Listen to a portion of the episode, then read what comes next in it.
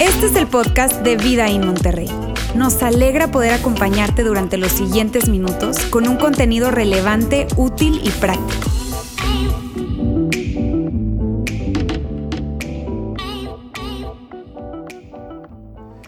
La historia de la Navidad. Y antes de recorrer hoy la historia de la Navidad, es necesario que nos hagamos una pregunta. ¿Qué es la Navidad? Y una pregunta que cobra tanta importancia en un tiempo como este y en donde hay tantas voces y tantas cosas que de alguna manera vienen para distraernos. ¿Qué es la Navidad? Amigos, la Navidad es el cumplimiento del plan de Dios. Eso es la Navidad. De eso se trata la Navidad, el cumplimiento del plan de Dios. Y un plan que si de alguna manera nosotros tuviésemos que darle un nombre a ese plan, uno de los nombres que pudiésemos darle es el siguiente. Navidad, el plan de Dios. Y el plan de Dios que de cualquier manera lo va a hacer. Y miren bien, y pudieras pensar que pero bueno, ese nombre es un poco extraño, pero ese nombre es totalmente ajustado a lo que el plan de Dios es. Amigos, Dios tenía un plan con la humanidad y tiene un plan con la humanidad. Pero Dios cuando determina hacer algo, Él lo va a hacer y lo va a cumplir. Y la Navidad, eso es lo que representa y de eso es lo que se trata. La Navidad representa el hecho y se trata del hecho de que Dios tenía un plan y que ese plan que Dios tenía de cualquier manera iba a suceder y sucedió. De eso se trata. Es emocionante para mí pensarlo y sobre todo recordarlo hoy, en este tiempo, en este año, porque la llegada de Jesús a este mundo, amigos, no fue una cosa fortuita, no fue de que, bueno, sucedió algo por allí o probablemente ha pasado tanto tiempo de que eso sucedió que de alguna manera tal vez eh, decimos, bueno, pasó hace tanto tiempo que no, miren, el plan de Dios era, estaba establecido y Él se iba a asegurar de que iba a cumplirse. Y la Navidad, eso es lo que representa. Ahora, permíteme, permíteme decirte algo y aclararte algo acerca de la Biblia. Diferentes personas se relacionan con la Biblia de diferentes maneras. Hay algunas personas que ven la Biblia como un libro místico, un libro misterioso, un libro así como meramente religioso, en fin. Otras personas abren la Biblia tratando de encontrar un texto en donde, en donde Dios les hable de alguna manera a través de ese texto porque, porque están viviendo algo que está pasando en sus vidas y necesitan escuchar de alguna forma la palabra de Dios a sus corazones, en fin. Pero miren bien amigos, lo increíble, lo increíble del cristianismo no viene de un texto en específico que conseguimos en la Biblia, no, lo grande, lo increíble del cristianismo se trata de el marco completo de la historia que se relata en cada uno de los libros que componen la Biblia. Allí está la riqueza del cristianismo, una historia que tiene todo que ver con el plan de Dios para la humanidad. Y por eso es tan increíble hablar de eso y que hoy estemos hablando acerca de eso. Un plan y una historia, pero una historia, amigos, una historia que es increíble, pero una historia que no comienza hace dos mil años, sino una historia que comenzó hace dos mil años, pero dos mil años atrás de la llegada de Jesús a este mundo. Una historia que comenzó con un hombre llamado Abraham, un hombre al que Dios se acercó y le dijo, Abraham, voy a hacer que tu nombre sea conocido en todas las naciones. Y miren algo curioso. Que pueda que, tú no seas una persona eh, eh, que te consideres a sí mismo una persona de, fe o, un seguidor de Jesús o una persona religiosa, en fin, pero tú sabes quién es Abraham. Y no, y no, tiene que, no tienes que haber criado, haberte criado en una iglesia, no para nada, pero tú sabes quién es Abraham. ¿Y, y por qué sabes ¿Quién es Abraham? Porque Dios le cumplió la promesa a Abraham. Y una persona que hace cuatro mil años estuvo aquí y que era un perfecto desconocido y Dios le dice, serás conocido en todas las naciones, hoy tú lo conoces, más allá de que creas o no creas en Dios. Dios cumple sus promesas. Y en esa promesa que Dios le estaba entregando a Abraham, Dios le dice a Abraham, Abraham, tú vas a tener una familia. Y esa familia que vas a tener va a crecer y va a crecer y va a crecer y se va a convertir en una nación. Y a través de esa nación, Abraham, yo voy a bendecir todas las naciones del mundo y a todos los hombres del planeta. Y cuando Dios le está diciendo esto a Abraham, amigos, yo puedo tener seguridad de que Abraham no sabía de lo que Dios le estaba hablando, pero Dios lo iba a hacer. Dios había determinado algo y Dios lo iba a hacer. Lo iba a hacer a pesar de Abraham y con Abraham. Ahora, ¿por qué te digo a pesar de Abraham? Y permíteme aclararte un poco esto, porque si tú conoces un poco acerca de la historia, ¿verdad? Sabes que Abraham, no fue que Abraham colaboró todo el tiempo con este plan o que se portó bien todo el tiempo. De hecho, amigos, la historia que nosotros encontramos en, en, cada uno de los libros que componen lo que nosotros llamamos el Antiguo Testamento es la historia de Dios utilizando a personas imperfectas para que el plan se cumpliera. Y era un hombre tras otro, tras otro, tras otro, tras otro, equivocaciones que pasaban, situaciones que sucedían, pero saben, el plan de Dios de cualquier manera iba a suceder. Y de hecho, cuando nos detenemos un poco a ver la historia de estos hombres, hay algo que nosotros encontramos, o de estos personajes, porque claro que había mujeres también en esta historia. Ahora, hay algo que encontramos y esto es lo que nosotros vemos. Eran personas que creían y dejaban de creer. Eran personas que se portaban bien y que se portaban mal, pero el plan de Dios iba a suceder. Amigos, cuando Dios se propone algo y Dios había determinado hacer algo con la humanidad, iba a suceder porque iba a suceder. Mira, en este tiempo, si tú eres parte de, nuestra iglesia, tú sabes que en estas temporadas nosotros hablamos mucho, mencionamos mucho a un personaje, a Lucas. Y en primer lugar, mencionamos a Lucas porque Lucas es uno de los biógrafos de Jesús, ¿está bien? Y en segundo lugar, porque la manera en que Lucas habla eh, acerca de la, de la biografía de Jesús la manera en que Lucas lo describe es espectacular. A mí personalmente te digo, es algo que me encanta. De hecho, fíjate bien, historiadores consideran que Lucas, la manera en que Lucas relata los hechos, lo que sucedió, tanto en la carta llamada Lucas o que se le conoce como ese nombre, y también la carta que se le conoce como el nombre de los hechos, ¿verdad?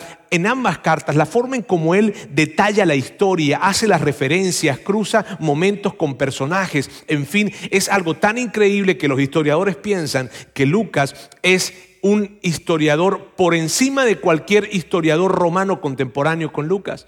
Es increíble. De hecho, Lucas, una de las cosas que a mí me encanta de Lucas es que Lucas cuando comienza ese, ese documento en donde va a hablarnos acerca de la historia de Jesús, Lucas Lucas dice esto, vengo, voy a escribirles algo y, no, y él no dice voy a escribirles, voy a escribirles acerca de un cuento, voy a escribirles acerca de una leyenda, voy a escribirles algo que yo escuché de un amigo que le dijo a otro amigo, no, Lucas dice, amigos, lo que yo voy a escribirles es el resultado de un esfuerzo enorme, es el resultado de una investigación que yo he hecho y que me he detenido y que he hablado con diferentes personas y que he ido a diferentes lugares y que he confirmado lo que él me dijo, lo que ella me dijo, para asegurarme y para poder entregarles este documento y decirles, lo que aquí está escrito realmente sucedió.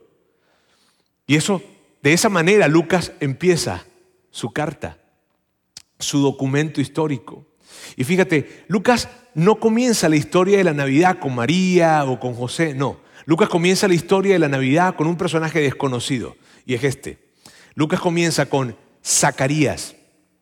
Ahora, ¿quién era Zacarías? Zacarías era uno de los miles de sacerdotes que habían en el templo judío. Se cree que habían como unos 18 mil sacerdotes en ese tiempo. El templo necesitaba estar siempre operando y operando de la mejor manera. eran unas instalaciones enormes, era un lugar de más de 150 mil metros cuadrados y se requería pues de bastante mm, grupo de, de sacerdotes que estuvieran al servicio del templo.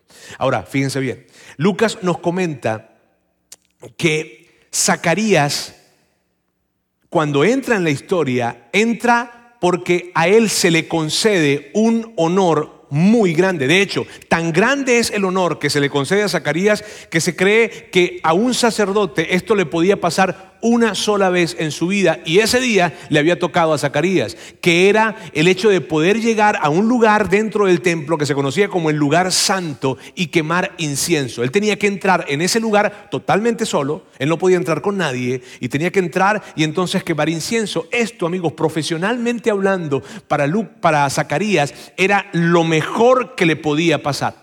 Era algo muy, muy importante. Y Zacarías está allí. Ahora, miren bien, Zacarías no fue escogido porque, porque él se portaba mucho mejor que las otras personas y era alguien que, wow, su, su comportamiento era ejemplar, aunque era una persona que se portaba bien, pero no fue por esto, sino simplemente fue el resultado de echar suertes. Porque en ese tiempo, cuando para poder escoger la persona que iba a entrar a ese lugar que se conocía como el lugar santo, lo hacían a través de suertes y la suerte le había caído a Zacarías. Zacarías entonces entra en este lugar y en la parte de afuera se quedaron eh, un grupo de personas, las cuales era, era costumbre que estuvieran allí orando, presentando sus plegarias, en fin, pero Zacarías entra y cuando Zacarías entra, allí está en ese momento que para él era tan importante, estaba quemando el incienso y entonces un ángel se le presenta. Y cuando se presentó el ángel, Zacarías se saca de onda por completo, se asusta muchísimo y se, estantea totalmente. De hecho, me encanta como la historia lo presenta, porque, porque no presenta, eh, tú sabes, algo como que, ah, bueno, y apareció un ángel y entonces Zacarías lo vio, ah, mira, un ángel. No, se asustó, porque lo que te pasaría a ti y lo que me pasaría a mí si, un ángel se nos aparece.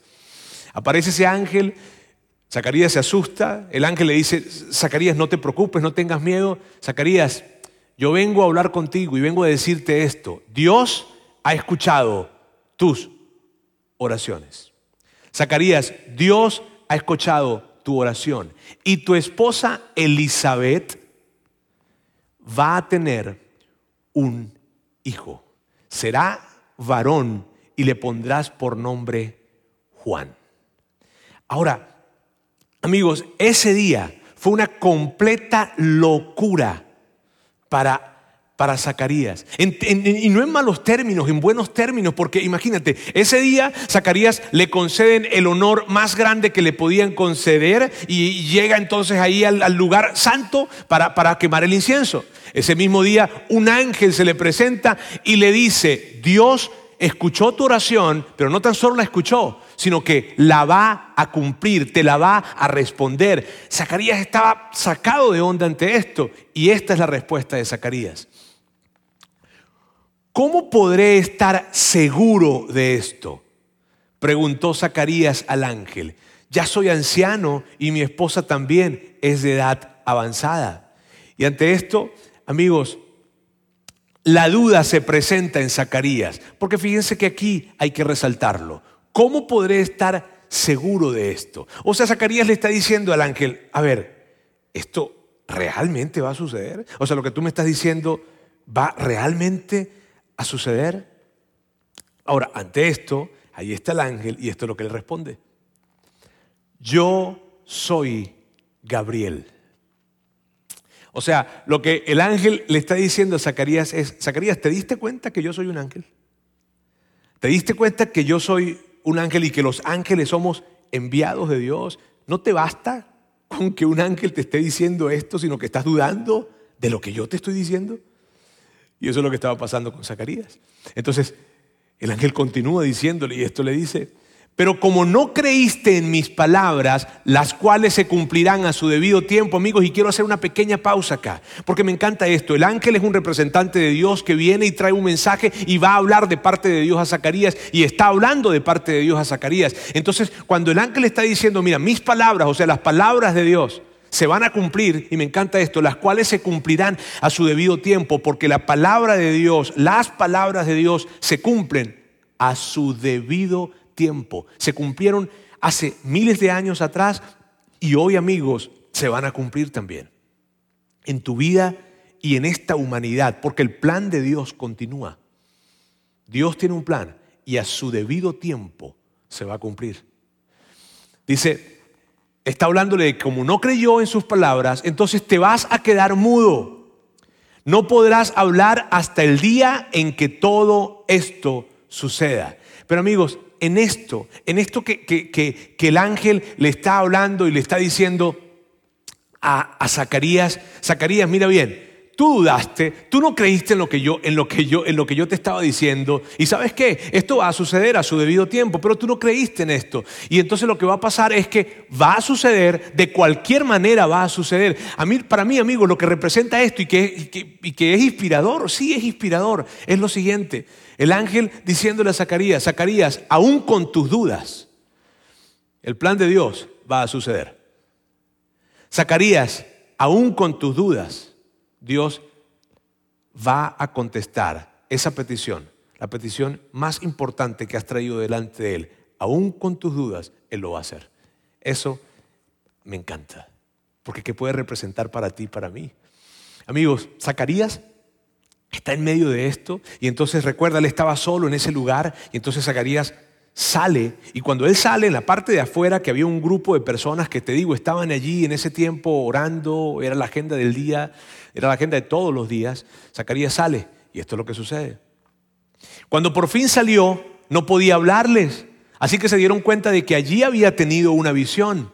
Se podía comunicar solo por señas, pues seguía mudo. Y yo no dejo de imaginarme, amigos, eh, eh, y tal vez tiene que ver conmigo, no sé, eh, pero es ¿cómo, cómo, cómo Zacarías le explicaría a las personas que estaban allí que se le presentó un ángel? Por señas. ¿Cómo, le, cómo haría? Sería... No, sé cómo le... ¿Y cómo le diría lo que le dijo el ángel? ¿Verdad? Que iba a tener un hijo, no sé no sé qué tipo de señas, pero el punto es de que Zacarías está allí, no puede hablarles a ellos, entonces trata de explicarlo, pero de alguna forma trata de, comunicarse, en fin, termina la semana porque los sacerdotes tenían una semana de servicio de turno, hagan de cuenta, ¿verdad? Él termina su semana y regresa entonces a casa y llega a hablar con Elizabeth, bueno, no llegó a hablar, llegó a comunicarle de alguna forma, a tratar de hacerse entender lo que le había pasado, que había visto un ángel, que el ángel se le presentó y que le dijo que iban a tener un hijo. Yo no sé, probablemente eh, Zacarías llegó y miró a, a Elizabeth con cierta picardía. no sé, pero Elizabeth de seguro estaría confundida. Y amigos, el asunto es este. El asunto es que Elizabeth quedó embarazada. Y esto es lo increíble. Ahora, en medio de esto, amigos, en medio de lo que yo veo ahorita en la historia, en medio de lo que yo veo, esa historia que comienza con Abraham y lo que sucede a lo largo de la historia y lo que pasa cuando Zacarías está hablando con el ángel y la conversación que probablemente tuvo o la, la, comunicación que tuvo Zacarías con Elizabeth, en fin, en medio de todo esto hay algo que yo no quiero que tú y yo nos perdamos de vista y es lo siguiente. Listos o no, lo crean o no, Dios lo va a hacer porque Dios tenía un plan. Y Abraham no estaba listo. De hecho, él ni entendió lo que Dios le estaba diciendo. La dimensión de lo que le estaba diciendo. Zacarías no estaba listo. De hecho, Zacarías no creyó en lo que el ángel le estaba diciendo. Pero el asunto no tiene que ver con que estemos listos o con que creamos. Porque Dios tiene un plan. Y el plan de Dios, listos o no, lo crean o no, lo va a hacer. Y eso fue lo que sucedió hace dos mil años y tiene implicaciones enormes, amigos, para ti, para mí, hoy en día. A mí me impacta ciertamente esto. Un ángel que llega, se le presenta a alguien, esta persona no termina de creer, pero el mensaje que está implícito en esta historia es este, listos o no, lo crean o no, sabes, Dios tiene un plan y lo va a hacer. La historia continúa. Y dice así, cuando Elizabeth estaba en su sexto mes de embarazo, Dios envió el ángel Gabriel a Nazaret, una aldea de Galilea, a visitar a una joven virgen comprometida para casarse con un hombre que se llamaba José, descendiente de David. La virgen se llamaba, así es, se llamaba María. Y continúa la historia. El ángel se acercó a ella y le dijo, te saludo, tú que has recibido el favor de Dios, el Señor está contigo. Y lo que el ángel le estaba diciendo a María era esto, María, Dios te escogió. Y yo no puedo imaginarme la cara de María. María de alguna forma está escuchando esto y, y, María responde como muy probablemente responderíamos nosotros si nos llegara a pasar algo como esto, un ángel que se presente y nos diga, Dios te escogió.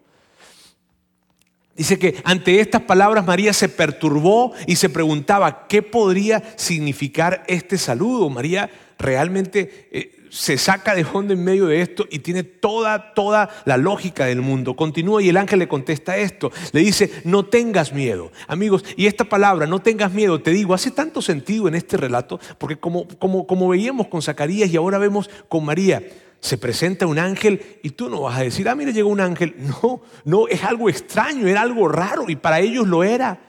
Y ante esto, claro que la respuesta es temor, pero el ángel le dice, no, no tengas miedo, no te preocupes.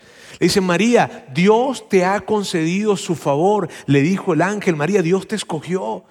Continúa la historia y dice, quedarás encinta y darás a luz un hijo y le pondrás por nombre Jesús él será un gran hombre y lo llamarán Hijo del Altísimo. Amigos, María, al ser una jovencita judía, criada en el judaísmo, ella entendía muy bien que lo que el ángel le estaba hablando, que de quien el ángel le estaba hablando, era del Mesías. Y el ángel continúa diciéndole esto. Dios el Señor le dará el trono de su padre David y reinará sobre el pueblo de Jacob para siempre. Su reinado no tendrá fin. Y María, en medio de esto, tenía dudas. Tenía dudas como Abraham tuvo dudas, como Zacarías tuvo dudas, pero las dudas de María eran dudas que más bien tenían que ver con curiosidad. En el caso de Zacarías dice, ¿cómo puedo estar seguro? Porque yo no creo que esto vaya a suceder. Pero en el caso de María, su duda tiene que ver más bien con curiosidad, con la manera en que esto va a suceder. Y queda claro para nosotros en la descripción que Lucas nos da. Esta fue la pregunta que María le hace al ángel. ¿Cómo podrá suceder esto? Le preguntó María al ángel, puesto de que yo soy virgen. Entonces el ángel le respondió, el Espíritu Santo vendrá sobre ti y el poder del Altísimo te cubrirá con su sombra. Así que al santo niño que va a nacer lo llamarán Hijo de Dios. Amigos, permítanme, aquí yo necesito hacer una pausa. Necesito hacer una pausa porque yo puede que tú estás escuchando la historia y puede que en medio de la historia que tú escuchas, tú dices, bueno, Roberto, yo, yo entiendo esto de los ángeles, probablemente me causa un poco de, de duda, no sé, pero bueno, doy el beneficio de la duda y seguimos adelante. Pero cuando me hablas de un nacimiento virginal, si tú me dices que yo tengo que creer en un nacimiento virginal para ser un seguidor de Jesús, híjole, eso sí es complicado para mí. Si tú dices eso, si tú dijeras eso, sabes, yo estoy totalmente de acuerdo contigo, te entiendo totalmente. Claro que sí. Y por eso quiero hacer esta pausa, porque cuando cuando tú desconoces probablemente el marco de la historia del Nuevo Testamento, de cómo fue escrito el Nuevo Testamento, entonces te pierdes de vista de algo muy importante. Mira bien, lo que Lucas escribió acá, lo que Lucas escribió acá, él lo escribió cuando Jesús ya había vivido, ya había estado en esta tierra, ya había muerto, ya había resucitado y ya el cristianismo como movimiento se había lanzado por varios lugares. Habían miles y miles y miles de personas que se habían sumado al cristianismo en el momento en que Lucas escribe esto.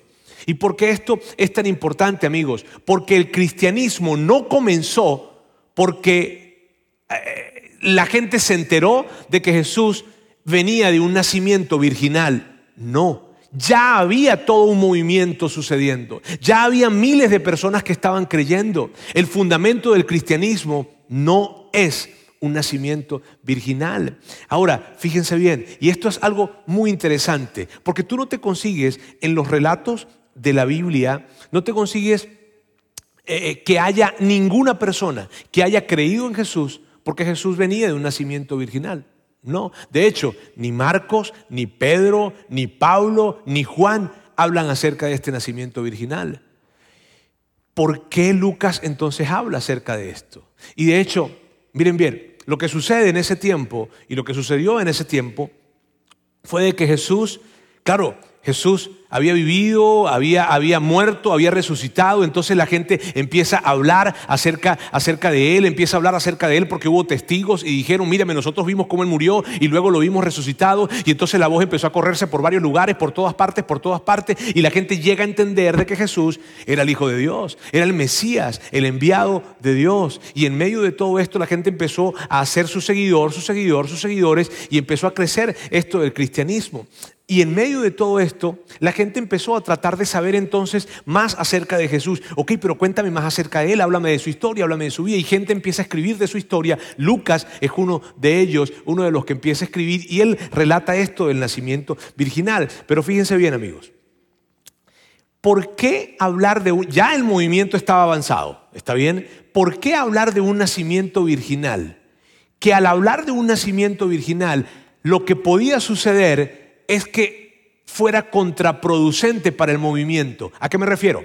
Que la gente ya sabe que Jesús es el Hijo de Dios, ya, lo, ya, saben que Él resucitó, pero que venga alguien a decir, y, y, habían testigos, está bien de esto de la resurrección, pero que venga alguien a decir que nació de una virgen, híjole, eso podía ser contraproducente para el movimiento y probablemente algunas personas le dijeron a Lucas, Lucas, no escribas eso, no lo escribas porque, estamos, ganando, estamos ganando seguidores, hay gente, hay miles de personas que están creyendo en Jesús, pero decirles que nació de una virgen, eso puede ser contraproducente. ¿Y por qué entonces Lucas escribe esto? ¿Por qué? Y la respuesta, amigos, es muy sencilla. ¿Por qué Lucas escribió acerca del nacimiento virginal? Porque sucedió. Porque sí sucedió. Porque recuerda esas primeras líneas de la, biografía que Lucas escribe de Jesús. Y él dice, yo voy a investigar e investigué esto con detalle. Y lo que está escrito acá, yo lo validé.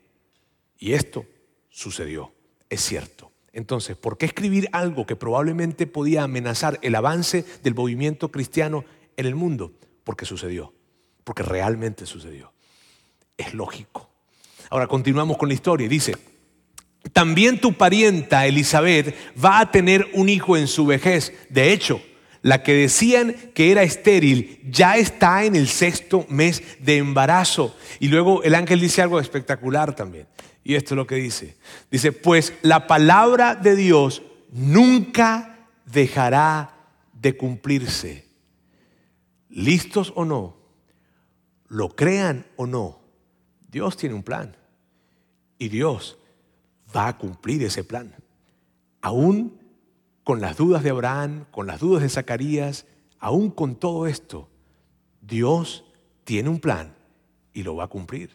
Continúa y dice, María respondió, soy la sierva del Señor, que se cumpla todo lo que has dicho acerca de mí. Y el ángel la dejó. Amigos, la historia de la Navidad es un recordatorio de que Dios cumple sus promesas. Y tú y yo necesitamos hoy, hoy, en este año 2020, ante una situación tan compleja, ante algo tan difícil que hemos vivido, recordar esto. Dios cumple sus promesas. Y Dios tiene un plan para la humanidad. Jesús fue el cumplimiento de ese plan, pero ese plan continúa. Y cuando tú y yo vemos la historia de la Navidad y vemos todo lo que sucedió antes y todo lo que, lo que venía sucediendo con diferentes personalidades, en fin, diferentes hombres y mujeres, gente imperfecta, pero que el plan de Dios iba a cumplir porque se iba a cumplir, esto es algo que a ti y a mí nos tiene que llenar de esperanza. Pero mira esto y yo no quiero que te pierdas de vista esto. El por qué que está detrás de este plan es espectacular. El porqué que está detrás de este plan, amigos, es lo increíble, es lo que hace que el cristianismo sea algo tan atractivo. Y cuando me refiero al porqué, me refiero a por qué Dios hizo lo que hizo, a por qué Dios envió a su Hijo a esta tierra, a vivir lo que vivió, a morir de la manera en que murió. La razón por la cual lo hizo es lo que hace que el cristianismo sea algo tan atractivo. Y Juan, quien es y quien fue uno de los discípulos más cercanos de Jesús, captura la esencia de esto. Y cuando la captura, él la expresa de esta manera. Porque de tal manera amó Dios al mundo que dio a su Hijo. Amigos, la razón, el por qué Dios envió a su Hijo a este mundo es porque te ama a ti, es porque me ama a mí, es porque te ama cuando tú crees y cuando no crees, es porque te ama cuando te portas bien y cuando te portas mal también te ama. Amigos, miren bien esto. Esa es la versión original del cristianismo. Esa es la versión real del cristianismo. Y cualquier otra versión no es verdad. Dios no tiene la mano extendida para señalarte y para condenarte. Dios tiene la mano extendida para recibirte, para entregarte su amor, para perdonarte, para restaurarte las veces que sean necesarias. Así es que tú puedes dejar tu culpa y puedes dejar tu vergüenza y acercarte a Dios con la seguridad de que Él tiene los brazos abiertos para recibirte. Esa es la verdad de la Navidad. La historia continuó y Zacarías y Elizabeth tuvieron su bebé un varón, lo llamaron Juan, y luego, al pasar los años, Juan entra en las páginas de la historia de la humanidad como Juan el Bautista. María y José también tuvieron su bebé, y ese bebé nació en Belén, y nació y llegó a las páginas de la historia del mundo como Jesús de Nazaret. Y la historia sucedió así.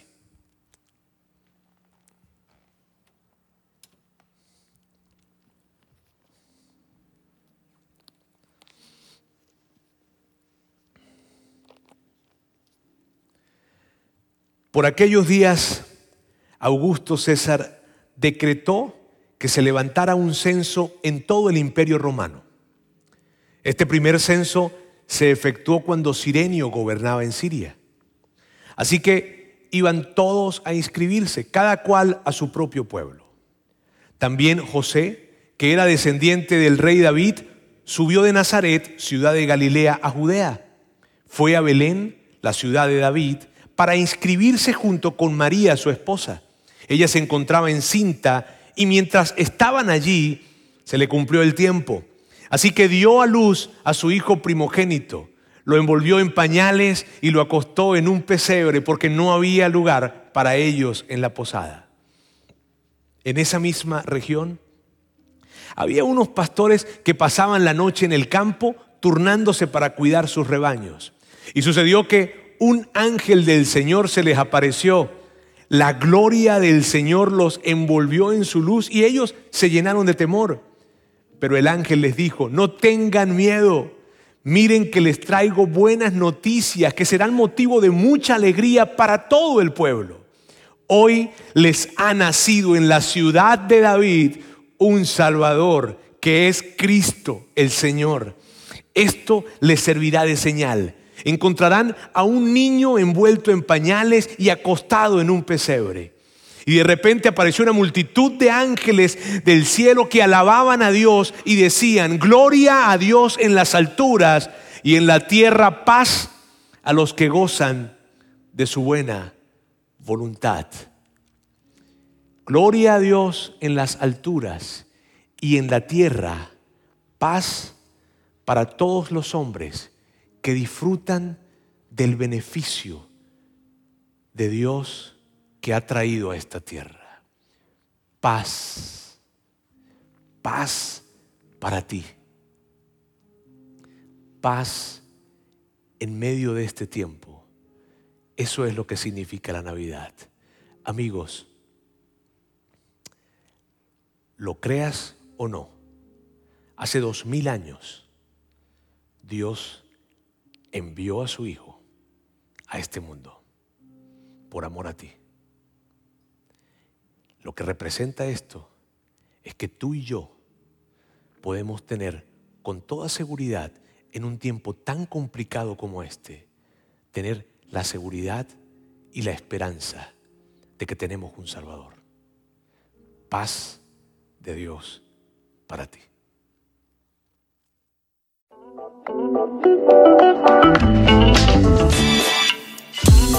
Sigue conectado a los contenidos de Vida en Monterrey a través de nuestro sitio web y de las redes sociales. Muy pronto estaremos de vuelta con un nuevo episodio.